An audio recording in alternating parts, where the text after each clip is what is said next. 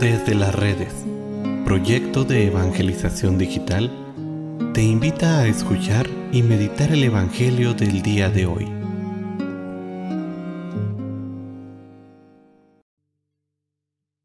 El día de hoy, jueves 11 de agosto, escuchemos con atención el Santo Evangelio según San Mateo.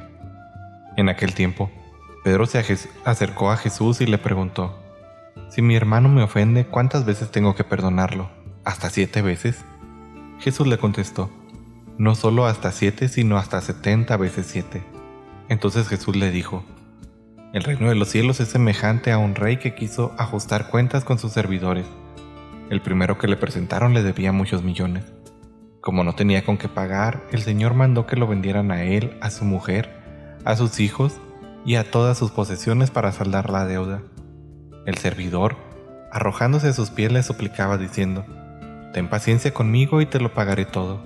El rey tuvo lástima de aquel servidor y lo soltó y hasta le perdonó la deuda. Pero apenas había salido aquel servidor, se encontró con uno de sus compañeros que le debía poco dinero.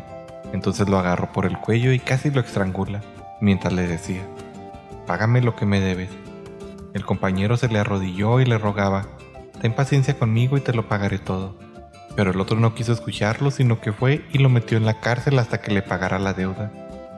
Al ver lo ocurrido, sus compañeros se llenaron de indignación y fueron a contarle al rey lo sucedido.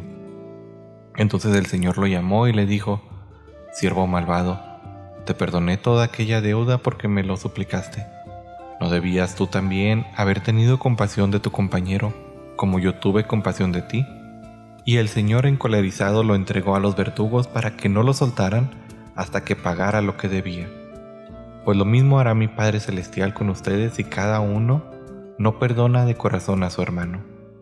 Cuando Jesús terminó de hablar, salió de Galilea y se fue a la región de Judea que queda al otro lado del Jordán. Palabra del Señor. Queridísimos hermanos, muchas veces pensamos que perdonar es un sentimiento, sin embargo, la realidad es que se trata de un acto de la voluntad. Las ofensas que en de recibimos crean en nosotros un sentimiento, el cual generalmente queda fuera de nuestro control. Este sentimiento genera actitudes como respuesta a esta herida. Por ejemplo, el no sentir deseo de saludar o de convivir con una u otra persona. Incluso puede nacer dentro de nosotros el deseo de venganza en este ejemplo que nos propone Jesús vemos que lo importante es la actitud. Esto que es un acto de la voluntad. El rey quiso perdonar y perdonó, es decir, dejó libre a su siervo. El otro, por el contrario, dio rienda suelta a sus sentimientos y actuó equivocadamente, encerrando en la cárcel a su compañero. Hermanos, el perdón es una decisión que nos lleva aún en contra del sentimiento que aún permanece en nosotros, a cambiar nuestra actitud hacia las personas que nos han ofendido. La reacción humana es la de actuar negativamente hacia quienes nos han ofendido, hacia quienes nos han hecho algo.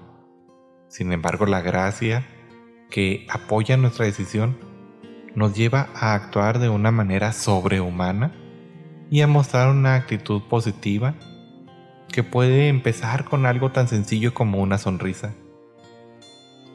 Si no dejas que el sentimiento crezca, ¿cómo reforzándolo por ejemplo con tus actitudes?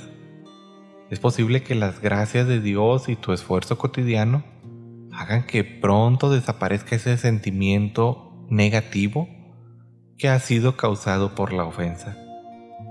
Así que la invitación del día de hoy es que no dejemos que los sentimientos negativos nos controlen, sino dejemos que la gracia divina sea quien nos guíe y nos lleve al perdón.